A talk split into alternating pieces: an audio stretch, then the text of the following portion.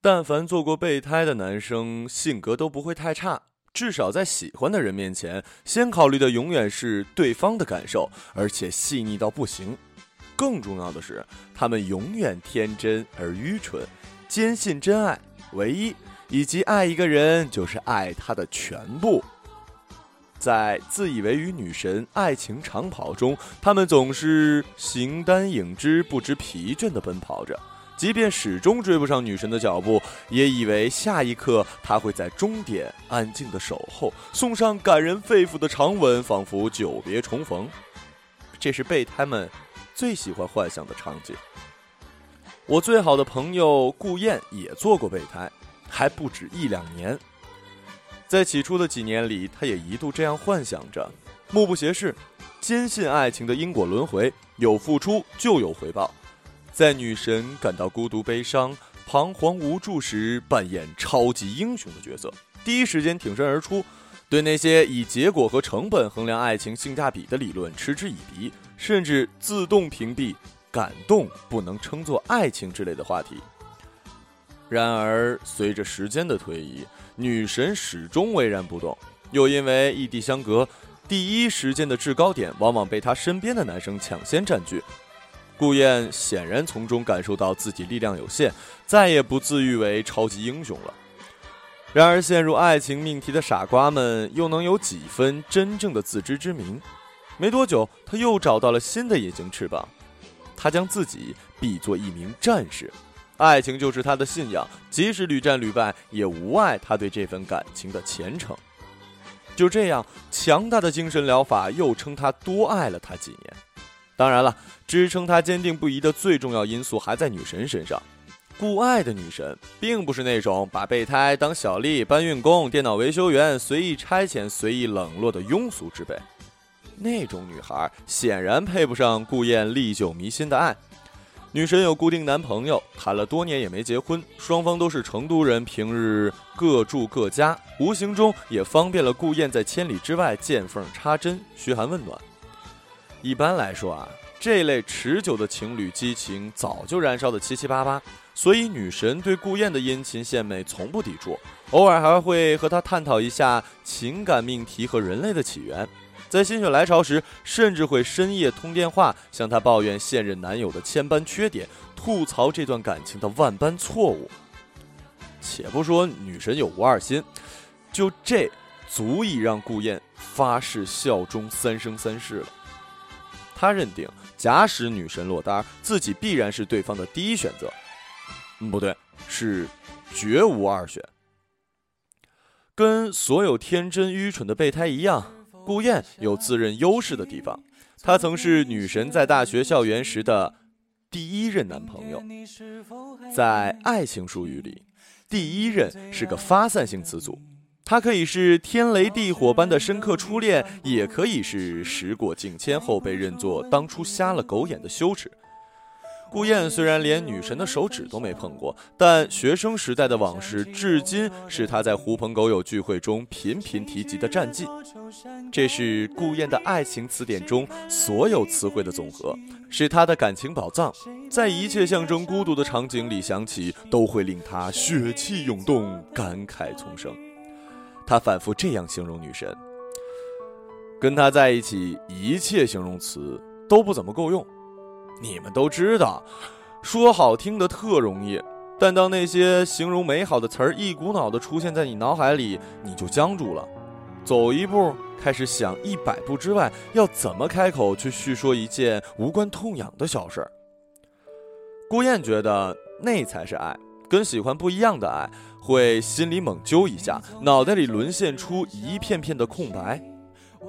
对过去那段记忆事无巨细的反刍，也使得顾燕在女神面前大放异彩，经常因为某个微小的细节被顾燕提起而获得女神由衷的称赞，久而久之成了女神口中的记忆先生。记忆先生。顾燕多么喜欢这个具备唯一性的称呼，于是更加卖力地成为爱情的奴役。令两人都不察觉的是，女神的举措无形中诱发了顾燕收集成就的隐藏癖好。又是一段漫长而艰辛的旅程，以无数次深夜陪聊的代价获得“不眠先生”的称号，用为解答女神难题费心神领取“百科先生”的奖章，更是女神来大姨妈情绪不佳、暴躁易怒时最有耐心的情感医生。顾燕乐此不疲地幻想着，即使没有拥有女神的全部，但切切实实在某一瞬间占据了女神的心神，在那一刻，自己就是女神的唯一。直到有一天，顾燕在尝试获得蓝颜知己的成就时，女神打断了她，问：“难道你只不过把我当做知己？”顾燕愣住了。他这才发现自己本末倒置，为了获得一个个成就而不知疲倦，默默等待女神的首肯。他开心了，顾燕就如同得到了嘉奖；他难过，顾燕就原地手足无措。然而至始至终，他竟从未想过主动上前去牵女神的手。幡然醒悟的那刻，身为备胎的顾燕自信心达到了前所未有的顶峰。爱情是需要主动争取的，他为自己打气，觉得自己应该像一位真正的竞选选手，勇敢地站出来与女神现任分庭抗礼。顾燕开始实施一个伟大的计划，先是在自己的微博中悄悄暗示，再是在女神的评论里频频露脸儿，从若有似无的点赞到明目张胆的问候。越是看到女神的朋友在围观，就越是试图表现他们之间的亲密。女神天资聪颖，岂能不知顾燕的念头？但她不揭穿，只是偶尔删掉稍有暧昧的评论。时间一久，女神身边的朋友都知道了顾燕的存在，甚至女神的现任也开始知晓，还为此跟女神大吵了一架，冷战了数天。顾燕听到女神对她的倾诉后窃喜，以为大功将成，只差最后一步。那一年五月，四川发生了地震，顾燕终于按耐不住，以关怀为由直飞成都。女神自有女神的风度，对他的到访毫不推诿，如约而至。然而，顾燕即使作为一个即将上位的备胎，却依然是备胎。怀着备胎的觉悟，顾燕在女神面前手足无措、语无伦次，完全失去了平日各种先生的本色。被女神一个不经意的眼神碰撞，四肢浑身酥麻乱颤。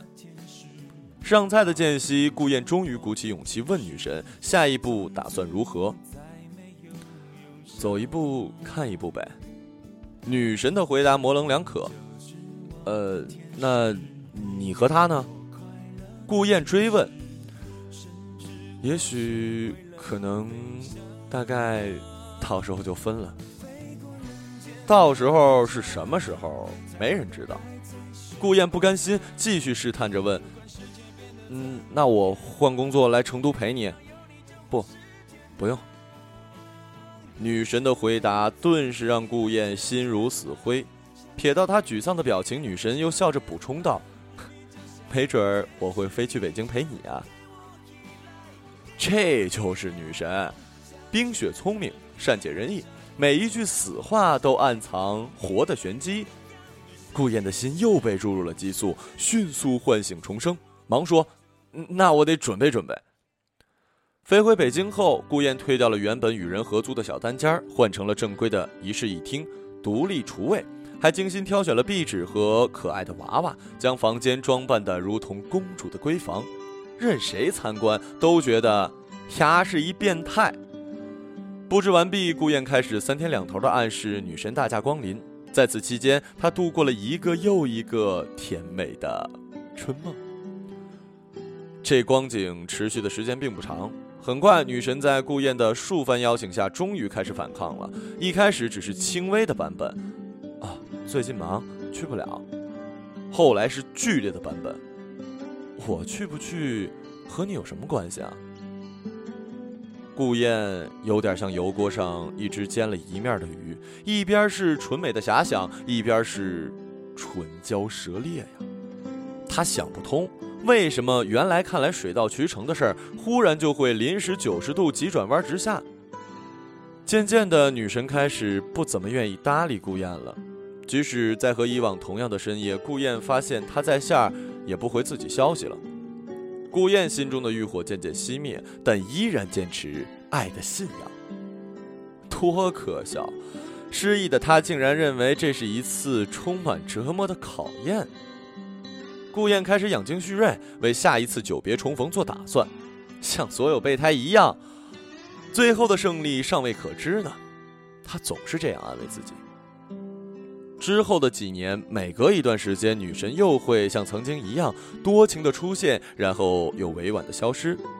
顾燕也默许了这种互不见面又一衣带水的关系，仿佛这就是真爱应有的素养。好歹也算是经历过地震的生离死别呀。每个无情的夜晚，顾燕都这样想，很快便睡着了。顾燕。第一次在对女神的爱上产生负面情绪的是在一个清晨。那天他在班上时间偷偷打开女神微博，这是顾燕一直以来的习惯。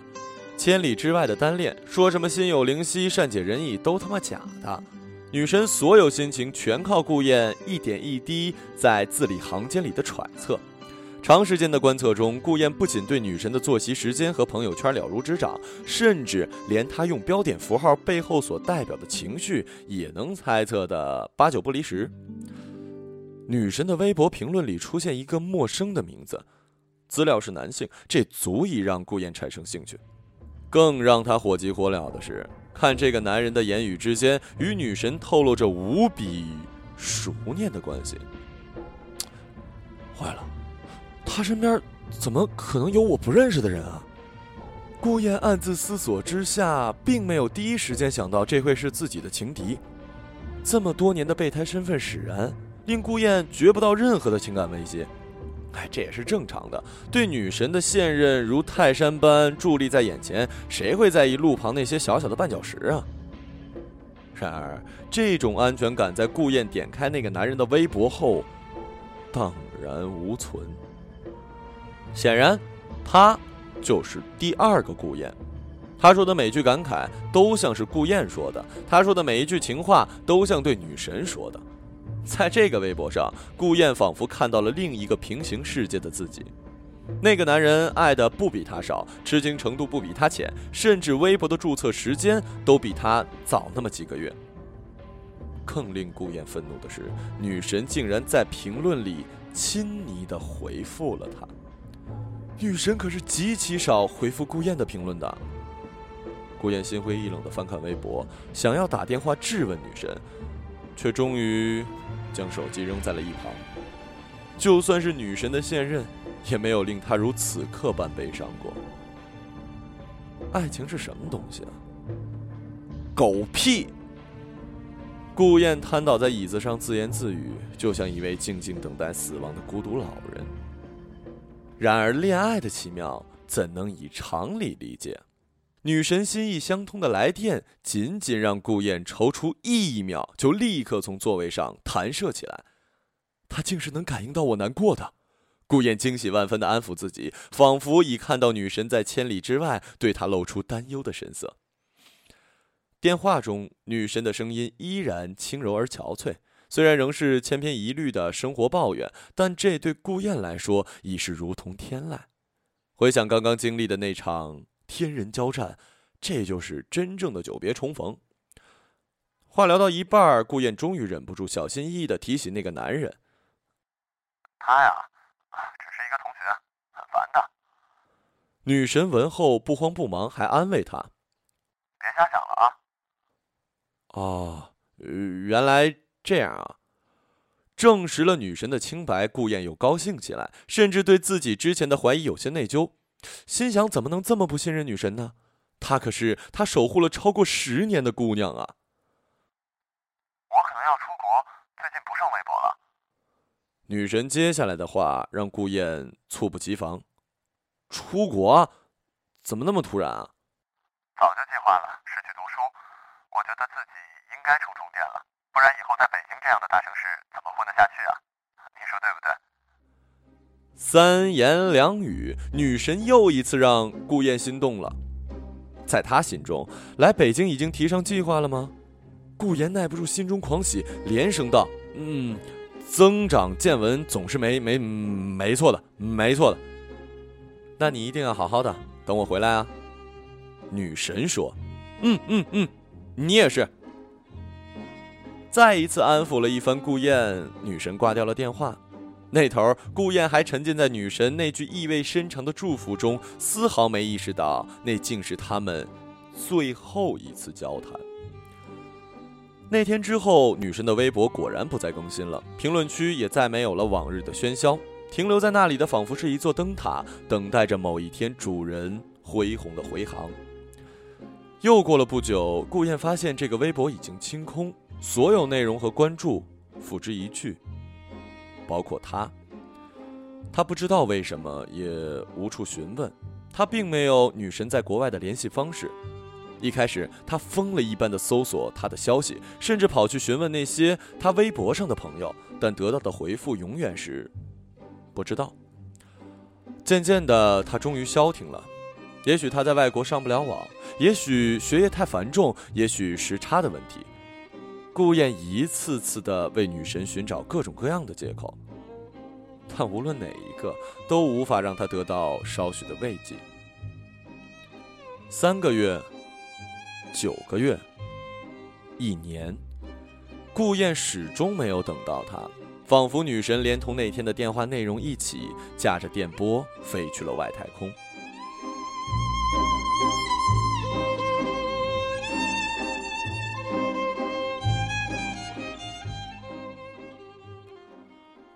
后来的后来，顾燕终于看到了女神的微博又更新了。那是一张她同现任共同参加一个朋友聚会的合影，蛋糕、香槟、彩带，场景里他们笑得无比开怀，仿佛从未有过间隙。微博下方的评论充斥着友人的祝福、陌生人的羡慕，融洽的像一幅完美无缺的画。女神回国了，和她一起。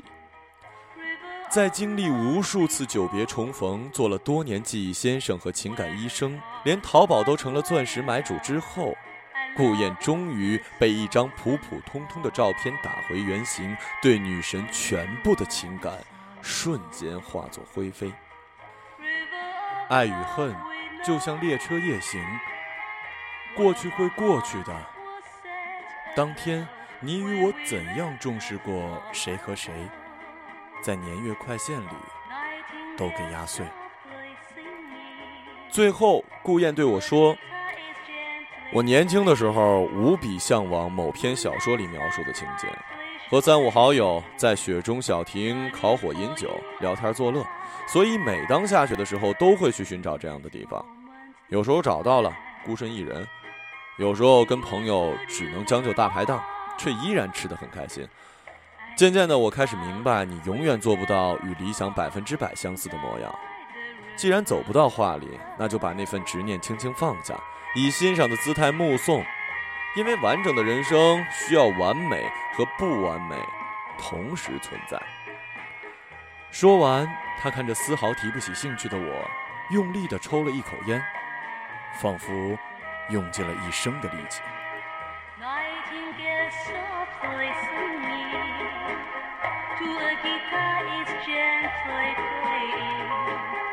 moon and stars brightly shining, shining for you.